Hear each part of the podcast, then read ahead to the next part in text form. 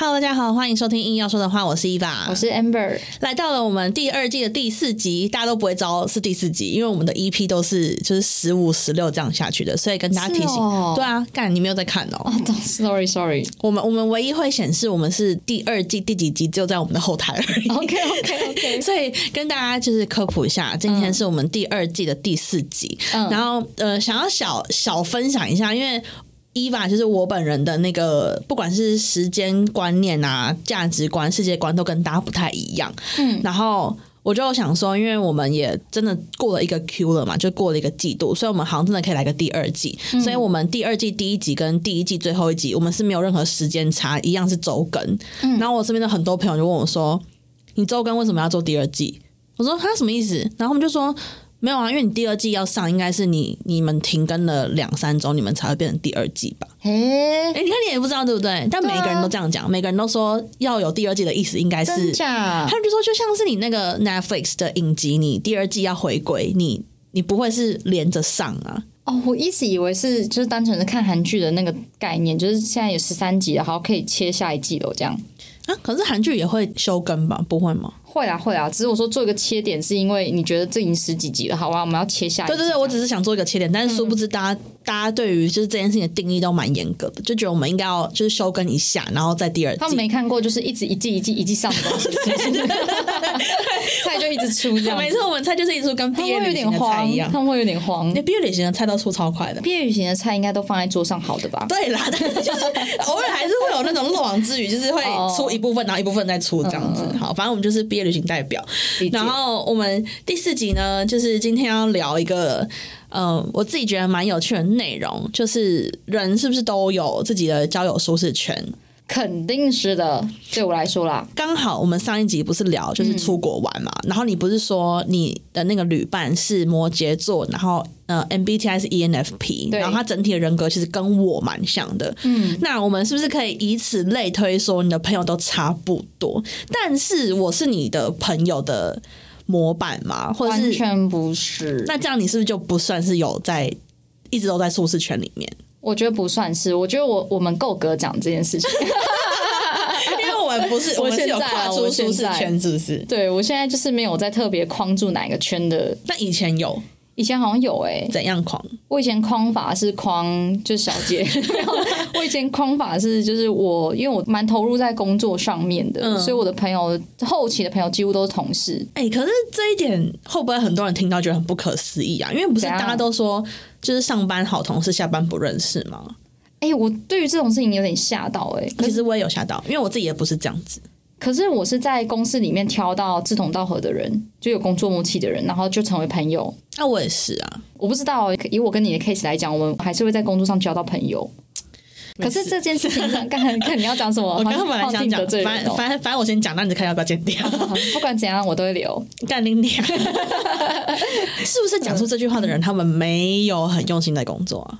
嘿，好，完蛋了，得罪人！没有，因为我的我的逻辑是这样，就是当你很用心在做一件事情的时候，嗯你其实是会希望可以找到，也不要说志同道合，可能是可以跟你共患难的朋友。你对这件事情付出很多用心，然后你第一个你希望被看到，你也希望你失败的时候有人可以接住你。好，那当你有这两个情感的时候，你就很容易跟这样的人有很深的连接。那我自己也是会在工作上面遇到好朋友的人啊，所以我在想说，是不是嗯，得得罪人的讲法，就是会这样讲的人，就是他重心可能没有在工作上。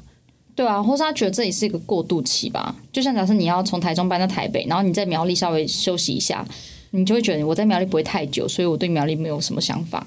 哦，好特别的举例，真的很特别欸、靠背哦，可是，在苗栗也不算吧，因为苗栗算是出国了，对，可能会就出入境会很麻烦，大概时间不会到很短，就是一个转机。就是那样子的感觉啦。我觉得，好，然后呢？假设我们公司有两百人好了，嗯我也会在里面挑出。我觉得我自在的来往的一群人，我还是在这个两百人当中框了十个人啊。可你是准备好要框，然后去框，还是你没有准备？我有准备，哦，是哦，，对，我是一个会大胆的说出工作上有分有私交没私交的类型的人。是哦。但你的经验里面都是有被你框成功，没有框不成功的。没有，哦，大家都工作这么多年了，就是会知道说这个人的工作的态度，就是一起共一起共事的话，会知道这个人是不是你可以信任，或者说你们可以相互交谈的，然后就这样的人就会成为朋友，或是同期啊，共患难。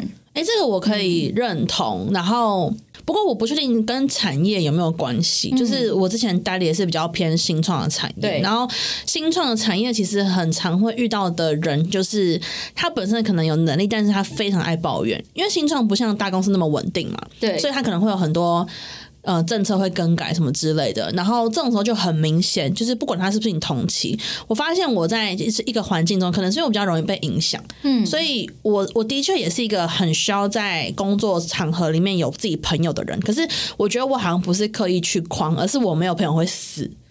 就是、哦。对我没有朋友会死，像像以前我们在公司，然后只要你那天请假，我觉得超级不想工作的，这么夸张，也对，就是这么夸张。你 明明就有别的朋友，对，但就是就那天会特别觉得好像好像可以懒散一点，因为就不好玩。哦，对，然后反正就讲回来，就是我发现，因为我真的很需要朋友，所以我可能不是狂，但是我会可能下意识的去筛选出工作态度跟我比较像的人。因为哦对对对对如果他一直抱怨，我就会被影响。我觉得也很想抱怨，可是其实我是一个。嗯，比较在乎说，那我到底最后想得到什么？因为如果我想去待这间公司的话，我就不要抱怨嘛。因为除非我不想待，我再抱怨，不然没有用，于事无补。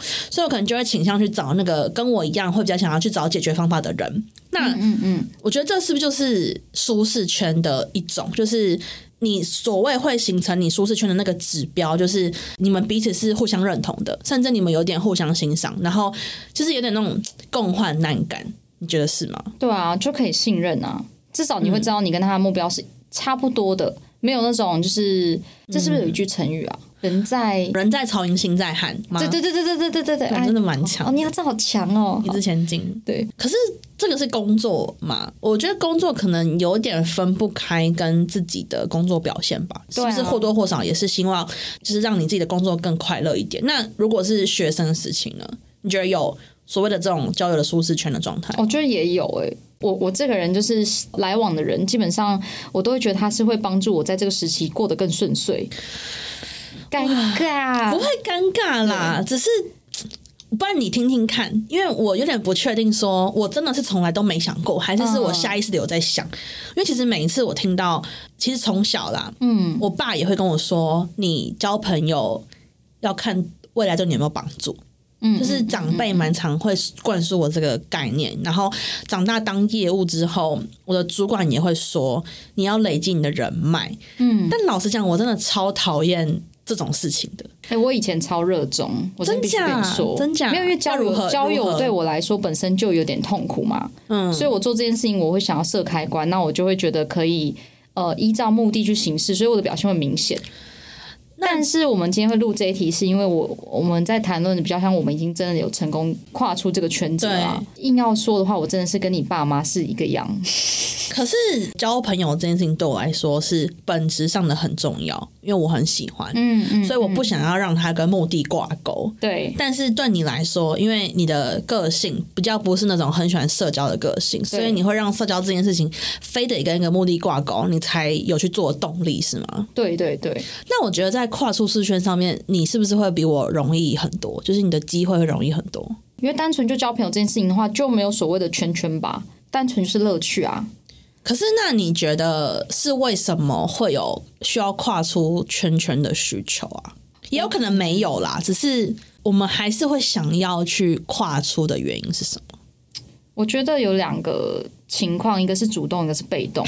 那主动我就讲白话一点例子好了，因为我们今天会聊这个，是因为有一次伊娃有提到说，你要你要要自己说，反正就是？忘记了就是那个啊，就是你你周围的人的年薪，你们大家都是差不多的，对。嗯嗯嗯，对，然后其实以前很常就是看到排行榜的书籍上面会有很多的工具书，嗯，会教你可能什么二十岁、三十岁就存到第一桶金，对，或是你如果想要成为千万富翁、百万富翁的话，那你就跟他们做朋友，对那你就会跟他们一样，对因为环境会感染你。其实我们那时候是在聊吸引力法则。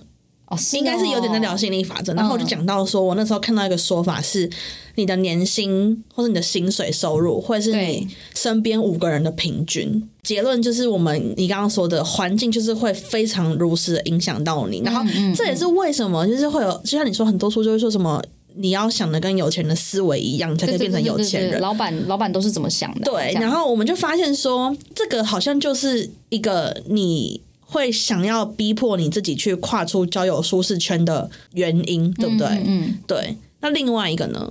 另外一个我觉得是工作被迫需要啦。对啦，就像因为你如果真的换了一个工作，嗯然后这工作本身就是要你代表公司，你真的要扛起这个责任的时候，你不得不去跟那些大老板来往，或是一些比较特殊的人来往，像政府啊什么的。你知道讲到这个，我真的心有戚戚焉，是因为我出社会之后第一份工作就是业务嘛，然后。因为我我真的出社会才二十二岁，嗯应该还没二十三呢，就二十二。可是那时候我就要面对一些老板了。第一是我希望把这件事情做好，嗯所以我就会希望我尽量表现的像是我会跟老板相处的样子。然后那时候我也会去看很多书，就是说什么你要怎么去谈判，然后你要怎么去包装自己，什么之类嗯的。然后反正在前二二十二、二十三岁的时候，就做了很多不像我自己的事情。然后那时候其实我内心感到有一个蛮大的分裂感，就是会觉得说干得好辛苦，我好累哦。就是我跟他们讲话都不能随意的讲话，然后我想好像一定要装出一个样子，我才有资格跟他们讲话。可是因为我们今天会聊这里，是因为我觉得我们已经有点小跨出去了。嗯，然后到后期我大概二十四，因为我今年二十五嘛，二十二的时候刚好也换到另外一个公司，就是我我跟我跟 Amber 同一间公司，那那间公司会需要就是遇到更多更多的大型的企业的老板，我觉得我游刃有余很多。嗯，但我觉得那个游刃有余是来自于说，就是我过去感到很痛苦，好像是因为我觉得我需要去迎合那些老板，因为我下意识的预设说他会。看我没有，或者他觉得我太年轻，就是我很多预设立场，然后我会怕他批判我，所以我就会下意识去迎合他，然后就会造成说，我觉得做这件事情很痛苦，所以我那时候的跨出是被逼的，然后我跨出也得不到我想要的，因为那时候其实我是想得到那个订单嘛，或者我想得到那个经验，所以我得不到。可是到后期就是慢慢，我觉得是有点慢慢练习我自己的心态，然后加上自己的历练也比较多，就是会确实知道自己的价值是什么，然后因为你知道自己价值之后，你比较会用一种绝对值的概念跟别人相处，而不是相对值。嗯嗯，就是绝对值的概念就是说我今天就是绝对值三，然后绝对值八，那我们之间没有什么相对比较的关系，我就是三，他就是八，所以到后期我在跟一些比较大型的客户去洽谈的时候，我觉得我比较可以做到一个状态是比较不卑不亢，就是我可以尊重他。认为我们公司很小，或者是我可以尊重他，觉得我是一个比较年轻的业务。可是我同样可以展现说，我可以帮助你什么？因为我们今天会有合作的机会，一定表示我们有彼此要的东西。所以我觉得会比较勇敢的去讲出自己想要的东西，然后同时做到就是尊重别人。我觉得这一点还蛮重要的。对啊，这个真的蛮重要。可是你是什么时候开始觉得要这样子，不要特别去迎合别人？就是失败了很多次之后，就是你知道吗？就是前前期你你好像装的很讲难听，就是很像那种比较油的业务，然后或是那种很会讲好听话，甚至比较狗腿的业务，然后还是没拿到那个订单，你就会觉得为什么？撞了很多次墙之后，那时候我觉得有一点点就是破罐子破摔，就觉得那算了，我就以我原本的样子去跟他聊好了。那当你破除了那个你好像一定要迎合别人的观念，但我那时候有点像是是失败太多次，所以我只能尝试看看，我都不要装，对，去跟别人谈了之后，你就会聊聊一些比较 real 的东西，就对方可能莫名其妙也会愿意跟你讲说，哦，为什么我我不想跟你合作，或者是为什么我现在看你就是有这个问题。那以前你在很装的状况下，我觉得对方好像也不愿意跟你打开心门交流，不管对方的年龄层如何。嗯嗯嗯嗯。但你之前不是有问过我说，诶，我们在以前的过程当中有没有遇过那种真的很想要跟自己做朋友的人？这个、哦这个这个样子，大家应该会比较好想象。就是当你们在一个场合当中，你遇到一个拼命要过来讨好你的人，或是迎合你的人，他就真的，因为他可能看你酷，或是看你觉得、就想认识你啊，想要跟你做朋友，可是他。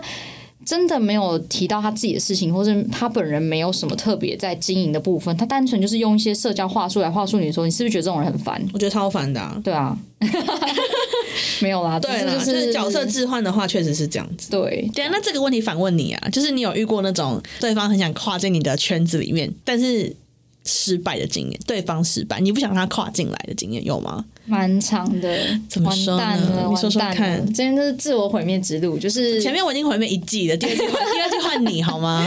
好。但是我要先介绍一下这个东西，我的逻辑是一脉相承的，就是我听听看我多一脉，对我就是会画，脉。好抱歉，我会我会画自己的交友圈嘛，所以我也会去审，应该说也不是审啊，就是我会有自己的交友的品味。那这个有点稍微的，我觉得也有点僵化，需要调整一下。先不要自，先不要自嘲，不要这样保护自己 好。好好，不要不要自我审视。但以前就是没有这个自觉的时候，会觉得哎、诶有一些我觉得相对很无聊的人来跟我讲话，我基本上没有给他任何的机会跟耐性。但一方面就是你干嘛要这样子迎合我啊？就我也只是一个普通，我只是你的同学，你干嘛一直讨好我？干嘛拿饼干？干嘛一拿饼干给我吃？那你不会觉得他本性就是这样吗？我就是因为觉得他的本性可能就这样，所以我刻意疏远这样子的人。是哦，嗯可是我觉得这一点呢，我们就可以有很很激烈的讨论，因为我们这一点完全不一样。因为我是超常那种，只要我观察不到他是虚伪的，然后他对我很好，其实我觉得对别人好、欸，我觉得我超不排斥普通人的。这可是我也很我我不知道怎么怎么去定义普通不普通，一直迎合你的人，这就算是普通人吧可？是我听了就会很爽啊。对啦，对啦，啊，一方面是我跟你的差异是我不喜欢被人家吸能量，然后你喜欢人家吸你的能量啊，哦，我就觉得这种就是一直想要从别人身上获取关注，或者一直去迎合别人，这样真的是有点负担。对我来说啦，对我的个性来说，所以你是因为负担还是因为就会变成我要当做这个关系的领导者啦，我觉得很烦。哦？对我可能要想，我们等一下福利是要吃什么，这样我就觉得很烦。可是这是不是很像你只是不喜欢没主见的人啊？吗？可是原原则上来讲，我只是担心以后我们成为朋友之后，他会一直一直要我拿主意，或是会一直要我表演，我就不想啊。哦，对他可能会说：“哎、e Amber，等一下我们下下课那个体育课要打什么球？Amber Amber，你好厉害！”我就觉得这我真的觉得很负担。就哦，你不喜欢废物哎干，嘛这样讲啊！干没有啦，我我没有，他们不是废物，他们只是只是因为我不喜欢，我不喜欢表演，所以我希望整个群体当中里面的那个核心焦点尽量不要是我，因为我很负担，我会我会要扛大家快乐的责任，这种我觉得很烦。我喜欢蹭别人啊，了解干嘛啊、了不行，我觉得有一个怪怪的地方、哎，有个好怪怪的逻辑点，这跟表演有关系吗？可是我就不喜欢别人追随我啊，哦，我很讨厌别人追随我。哦哦，原来是我喜欢追随别人，然后但我也不会就是别人要领导我，我喜欢跟在领，我喜欢跟在领导者的旁边附近。就我不用成为瞩目焦点，但是我们大家可以相相处的非常的对等。嗯，可是今天如果有一些人，他明显就让我感受到他什么事情都要依赖我，嗯，或是说就是他单纯就是没来由的一直觉得我很好，我觉得可能自我怀疑啦。我不觉得我这特别好啊，你干嘛一直称赞你？你是你一定是有一点虚假，哦，因为你跟我不熟，你你怎么会称赞我呢？伊凡，你就是我觉得你的称称赞我可以接受，是因为我们够熟。嗯，可是那种就是我懂我懂对我我就想说干屁啦！就是这场合当中一定有更漂亮的女生，你称赞我很漂亮，你什么意思啊？没有啦，就是我单纯会觉得为什么要这样？就是哦你不要，我很讨厌人家寄生在我身上。是哦，对，换句话说，不要变成那种很烦人，一天到晚去嗯想着要。就是从他身上得到什么的那种人是吗？，对对，我我觉得我老板听到这边，因为觉得我可以成为更好的业务，但是我就是没有办法，就是我不想要照三餐刷存在感。哎、可是这一点很有趣的地方就是。虽然虽然你觉得我是一个算是蛮会不诺的业务，因为你刚刚讲的其实就是不诺嘛，对不对？就是跟客户维持关系。对对，但老实说，我真的觉得我是一个很不擅长，而且我很讨厌做这件事情的人。你看，你认为的我会保那可能都只是建筑在我真的刚好蛮喜欢这个客户的，我觉得他还不错。可是先不论我们有没有机会变熟，好，就算是没机会变熟的客户，就是很冷的那种名单的客户，我也做不到跟他变好。就是我只能很有目的性的，比方说。我大概就是在跟你约会议了，然后会议我们就是直接以我们的方案为主。我真的没有办法打电话给你，然后跟你聊一些情资啊，然后跟你聊一些最近的天气呀、国际情势，就是这些我都我都不知道为什么我要跟你聊哎、然后我、我每次都会很常怀疑自己是不是其实不是那么适合当业务，我是讲真的，嗯嗯嗯，因为我觉得我可能是更适合当一些像比方说，我想当讲师嘛，那讲师就是很单方面的输出，因为其实我也不想管你到底想不想听。嗯嗯，就是当我发现都有知识对你有用的时候，我可以讲。可是我觉得当业务很很违背人性的一点，就是你好像真的要打从内心的很想跟每个人当朋友，可是这件事情对我来说真的行不通诶、但我们今天讲的主题就是其中一个就是。我也很大部分是因为工作，所以我必须要跨出我舒适圈嘛。对，那你有跨出舒适交友舒适圈，然后成功的案例吗？近期啦，最近最近两年内，我觉得蛮明显。我对于就算我们是同一间公司，有同样的工作目标的人，我还是不太想跟他们做朋友。我看这个举例超反、哎超反方向的、欸好过好过分。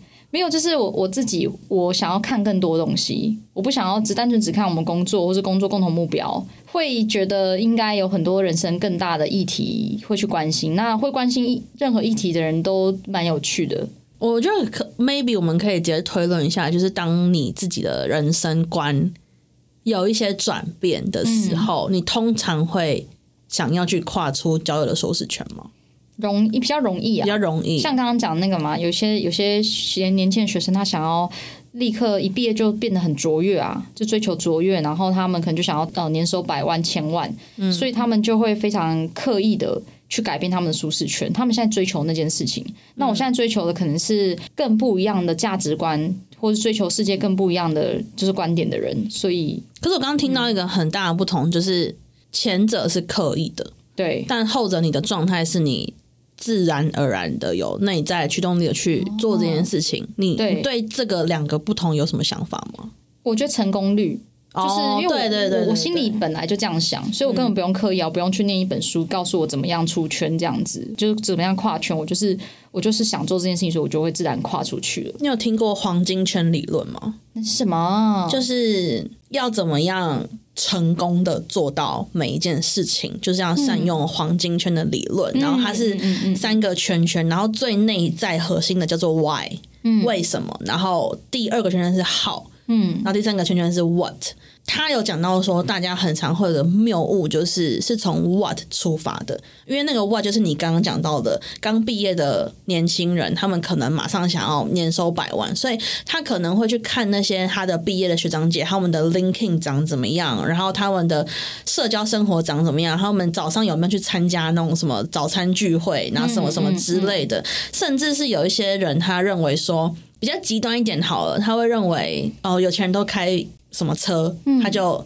就三道猴子嘛，他可能就贷款去买那个车，他想变得跟他们一样。对虽然我们刚刚说环境会影响一个人，可是你刚刚讲那个重点就是，我觉得动机的差别会影响成功率，对啊对啊，因为他们是从 what 倒推回来的。但是以黄金圈理论，因为我是蛮信服这个理论的啦，所以我以这个理论来讲，就是你应该是要现在非常搞清楚，说你做这一切的动机核心是什么。它从由内往外推，就是它原本里面那个是 why 嘛，你为什么想这么做？那你刚刚讲到的是你想要，这是基于你的人生体验，你想去看看更多不同的东西，所以你很好推到那个 what。你不是也说这两年比较容易去跨出这个交友舒适圈吗？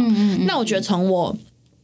刚刚的我自己的例子来讲，就是以我的业务生涯来说，我觉得我是被逼到有 Y 这个东西，因为我就是走投无路了嘛。可是 why 是来自于说，我想知道为什么我成功不了，然后我去试最后一个方法，就是我都不要装了，我就是以我自己，然后去尝试很真诚的去做业务这件事情。所以我后续推到 What 的那个路途其实也还蛮快的。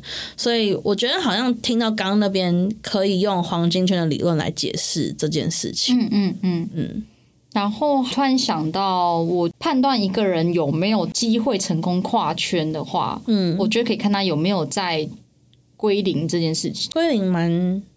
讲这个可以看，讲的蛮好哎、欸，归零高就是 就是看别人可以看得出来哦。就你会发现有些人在跟不一样的职位、职等或职能上面互相交谈的时候，你会发现他他有没有办法把自己归零？就是这觉得这个跟谦虚一样吗？没有，我觉得谦虚好像不是最大的。就像假设我我假设今天我跟伊娃，我跟你好了，就是我们要交朋友。假设你，我举一个很真的是很大众但是很过分的例子，举例来说，嗯，可能我今天是一个很有钱的，我可能是首富好了，然后你是贫民窟的人，你是说郭台铭吗？嗯，这个我们上次有先代确认他到底现在还还是不是？对，抱歉抱歉。哎，等一下，我对不起你，你要记得你要讲什么，但我要先插题讲一件事情，就是。他那个影片不是很红嘛？我姓郭，郭郭郭那个。然后因为我是一个完全没有下载过抖音，然后我很少会看到抖音的影片的人，我完全不知道原本那个影片呢。我姓石，你知道那个影片吗？我知道啊。这郭台铭在你知道？我知道，因为有些人会翻拍，所以我知道这首歌。他红到不行哎！我是知道郭台铭之后，我才知道这首歌。然后我发现。现在因为我们家有小孩嘛，就是跟他们沟通完全不需要交代什么叫做我姓石，他们就会自动唱这首歌，就会啊。这次的那个，这次的那个亚运吗？还是什么？对，也也有一个选手，中国选手出场的时候他姓石，所以就放这首歌，就是这么夸张。在在亚运呢？对啊，这件事情跟郭台铭选赖佩霞参选一样夸张。就在一个很正式的场合，你觉得他他已经不是次文化了，就这个影响力很大。OK OK，好，继续讲。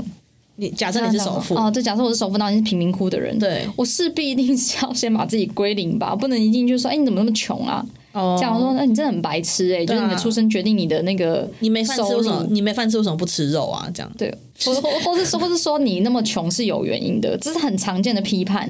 就你没办法归零自己的时候，你会觉得你做这件事情，你没有办法获得跟我原本一样的结果成果的时候，都是因为你。我懂了，就是把框架拔掉。那我懂了。那谦虚只是谦虚的人，不代表他拔掉框架哦。对对对对，谦虚很可能只是他的框架之一，只是他礼貌吧？他觉得要尝试礼貌一点，像日本人一样。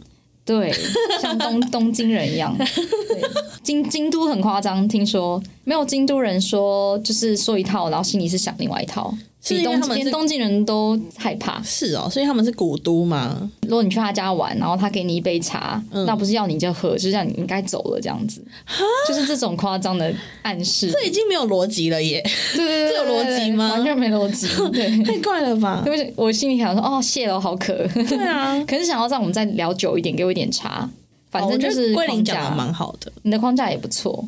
谢谢，彼此彼此，真会聊天的。对啊，哎，那你们遇过？等下我我觉得这一集有点回扣到我们之前讲过的那个优越感啊，什么之类，其实都可以套用上去。好像是，嗯，优越感就是时常把自己放在一个随时可以跟别人比较的位置。嗯嗯嗯嗯嗯，你完全没有那种，就是你的框架告诉你，你一定要时时刻刻跟别人比较，你才会。你才会重要，或是你才有意义，你才有价值。你刚刚讲那个相对值也是这件事情啊。嗯，如果你没有要比较的话，那你们就是一个。你刚刚是讲相对值绝对值。我姓石嘛。对不起，对不起，对不起。我觉得，我觉得我从恐龙扛狼到这里就已经快受不了。恐龙扛狼是什么？你回去补啦，在我姓石之前。对。好，OK，OK，OK。这是我朋友跟我讲的，就是一个恐龙。你知道小朋友很夸张，就是每以前小朋友是多小。国小生就是他们都会跳口红行嘛？真假的？不不跳是唱。台湾的小学生学，你回去自己你先学一下。不要快点。好，反正就是就是恐龙扛王，你回去搜寻，然后他后面才是我姓石。好，那我们原本在讲什么？干，反正就是绝对值啊，相对值，绝对值，绝对值真的很像我姓石。对不起。好，都起都起都起死我！就是没有比较，就不会就不会有伤害。看讲到这个，必须要猝不及防的再分享一个，因为我大学的时候最喜欢的学说之一就是荀子，这很猝不及防，真的很抱歉。但就是就大家想到荀子，可能都会想到他说“人性本恶”。你知道吗？就是大家的误会，但其实他不是说人性本恶，他说人性本善是谁？完全忘记。孟子啊，谢谢。对。不客气，有墨子吧？有有墨子是兼爱非攻，他是另外一派的。哇，你好强哦！他有什么子呢？庄子有啊，庄子啊，庄子跟就是庄子跟老子是同一家的，他们都道家嘛。嗯，对，老庄思想。Yes Yes Yes，我很爱庄子。这样好，但是我要讲到荀子，就是大家都会误会他讲人性本恶，但其实他不是讲人性本恶，他是说人性是中性的。就人生下来，他没有善恶之分，然后他的理论重点是要靠教育跟礼貌那个礼去约束人。那他说，为什么既然人性是中性的话，为什么还需要约束？是因为人是有欲望的，就是人会冷，然后人会饿。那如果这个世界上的资源是无限的话，那大家就不会有恶存在，因为每个人都可以得到他想要的。可就是因为这个世界的资源是有限的，所以我们会抢夺。那当你去抢夺的时候，你就会有比较之心。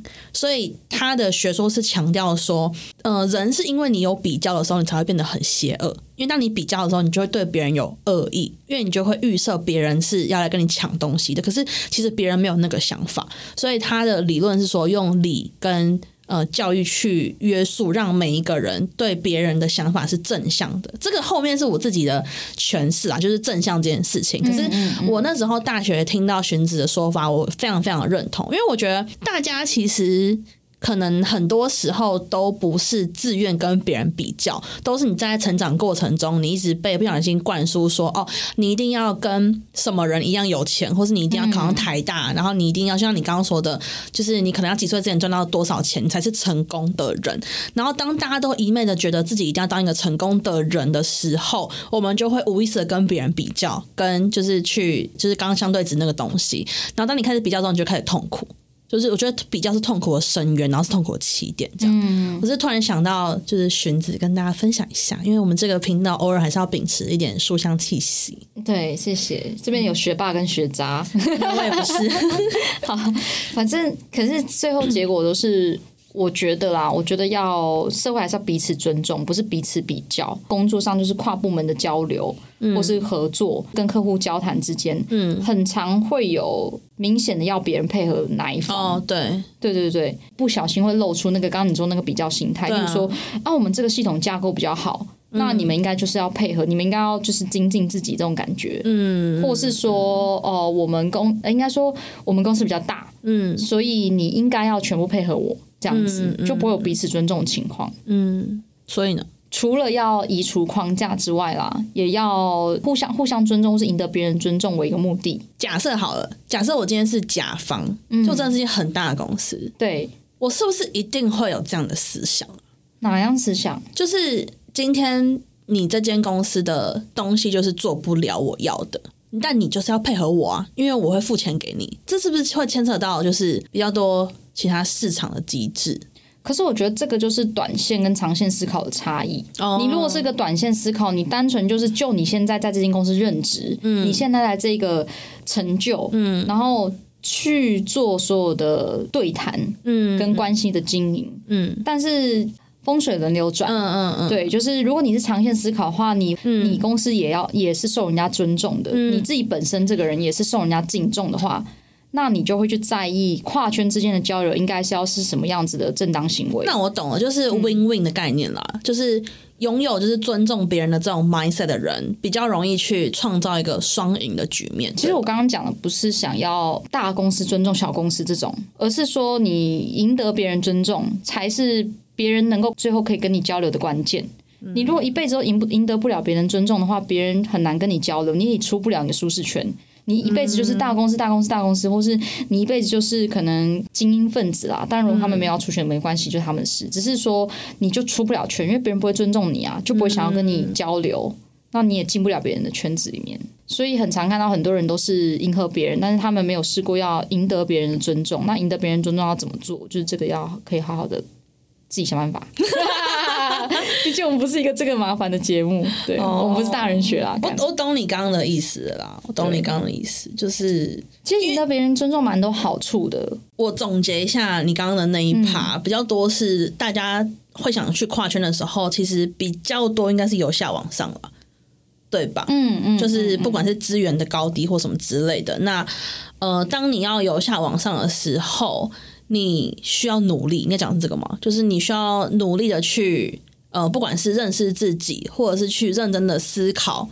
呃，你最终想要的是什么？你才可以让别人尊重你，你的这个跨圈才不会让你 always 只是在迎合别人，是吗？对，但我刚刚讲其实没有大小之分，嗯，其实是双向的，嗯嗯嗯，对啊。那你要不要简单的分享一下？那我举例一个小东西，好，今天刚好热腾腾，不是有分享，我们上次分享，我跟谢子轩就是有去参加那个 career fair 这一天，然后。呃人来询问他想要的职缺内容。那我们公司有这个职位啊，只是那个时候没没开缺。嗯，希望想要赢得这个人的尊，对我们公司的尊重，或者是我本人对。然后他后续其实对我们公司都有一直有蛮不错的好感。那最近我们公司有开了另外一个职缺，他觉得他的职能是符合的，所以他也有跟我们公司这边去做投递。所以其实这种东西都是细水长流的。我自己觉得跟他本身就是平常不会交集的人，因为一个大学新鲜人，他也不是做业务的，然后也跟我没有任何的相关联。但是因为这个关系，所以我们彼此有一个很好的就是交流。简单来说，也是有拔出到你原本的框架啦。如果你原本是有框架的话，而且我不止拔，我希望说就是可以赢得别人的尊重。可是其实最近一一两年，我几乎都是这样子在在跟别人交流。我觉得业务应该蛮有感觉，是因为我们很常去做一些陌生开发。然后，当我们去开发的时候，你其实会，当你遇到那种真的是蛮 open mind 在听。也不用做介绍啦，就是单纯的是是保持开放的心态去聊合作机会，无论是公司对公司或者是个人对公司的时候，你自己本身就会对这个人会有一定的尊重，因为你会觉得说他是有在知道，而且他是有动脑在思考，说呃，我们今天都不是无缘无故的来做这件事情，就是没有一个人是来莫名其妙的，所以他会尊重你，然后你相对也会去尊重别人，我觉得蛮像你刚刚讲那个感觉。嗯嗯嗯嗯嗯。还有，如果硬要讲讲到的话，我觉得是人的价值到底是建立在你这个人本身，还是你外面的这些东西？因为一般的刚讲那个案例嘛，就是你是在这间公大公司里面就职，你其实只是这个你的光环是来自于这间公司。我觉得这个很很重啦，因为你很常看到那种在大公司，但是真的很没灵魂的人，或是他们其实态度都不太好。哦，对，他们会觉得说，举例来说，可我随便乱举例，可能说哦，我在 Google 工作。所以还是红海呢？哎啊啊！对不起，对不起，我姓郭。我 那这个针对性好强，节目对不起，对不起。对对对，如果你没有这样的又又要再哦要回扣，如果你没有这样的优越感的话，你没有把这些周边的东西视为你的价值的话，你其实就不会不尊重别人，或是对你就会希望说彼此别人尊重你，然后你也尊重别人。这样，我们我们有得出一个我们自己的小公式，哎，如果你是一个无法归零的人，代表你前面的优越感太多层了。嗯嗯，对吧？就是先把它一层一层拔掉，然后回顾一下你这个人的本质是什么。我觉得就蛮容易做到归零这件事情的吧。好，为什么会讲到这件事情？就是赢得他人尊重，其实会对你未来有很多很多的好处。嗯嗯，对。而且这也是我觉得，如果以 Amber 来说的话，可以分享给大家，就是因为你的中心的那个 Why 是放在赢得别人的尊重，同时你也尊重你自己，所以在。后面的 how 跟 what 才可以达到，就是你确实的跨出你的整个的舒适圈，然后你达成不管是你事业上的成功，或是你个人，因为像你说，你这两年是比较想要依照你人生的阅历去多认识新的人嘛？我觉得。哪一种情况，这个都是比较容易达成的，因为你核心的那个外是正当，而且你是有思考过后的。这几年我也是想要自己的交友圈是横向发展的。呃，有些人是很想要深度发展，我觉得这样也蛮好。例如说，可能我现在就是想要成为可能首富的话，就是我我可能就真的要非常非常的深深度经营这个东西。哎，你觉得我们如果？tag 郭台铭的 IG，好，会不会邀到他来上我们节目啊？因为现在很需要年轻人的票，哎，你觉得有可能吗？没有啊，我只是就是在想，就是目前的人生方向，大家嗯状态不一样。有些人现在就真的很想要追求卓越，那你就继续深挖卓越。可是我现在目前是希望可以横向的发展更广一点，嗯，对，做深或做广就二选一，自己都可以选择。啊，怎么办？我不知道哎。你说你现在吗？对啊，一定很多人听到你这边就会觉得哈，可是我不知道我是要升还是广啊。那就都做吧，哇，也没关系吧？对啊，也没关系吧？对啊，就是偶尔换换口味，我也不知道哎。对啊，你要去日本还是去澳洲都可以。对，我不知道我这三个月后回来听这一集，我是不是就是直接把就是这些都打翻？哎，可是我觉得人生就是这样啊，基本上你每一秒都在改变啊。对啊，每个阶段其实会会想要事情是不一样的。我不知道我们在节目上面分享过“缘起性空”四个字，但我应该很常跟你聊这个。没有没有没有吗？真的吗？再多解释一下。好的，就是我刚刚会我知道缘起是空哎，就是我刚刚会想到“缘起性空”四个字，是因为我们讲到每一分每秒都不一样嘛。然后“缘起性空”它其实是一个佛。算是佛教，然后有点禅宗的概念。然后这四个字的“缘”是缘分的“缘”，起来的“起”，然后性格的“性”跟空间的“空”。那它的意思是说，我们从第三个那个“性”这个字来讲，他在讲的是自信，不是说你很有自信的自信，而是每一个人自己的个性，每一个人的性质本质都是空的，就是我们每一个人没有任何的意义。因为我们没有任何的意义，所以我这一秒跟下一秒是完全不一样的样子。就是没有一件事情是你可以留住的。既然人整个整个世界或整个人，你的性质都是空的话，那为什么我们还会有这么多情感，或是为什么我们在这边录 podcast，或是为什么我们要分享这么多东西给别人？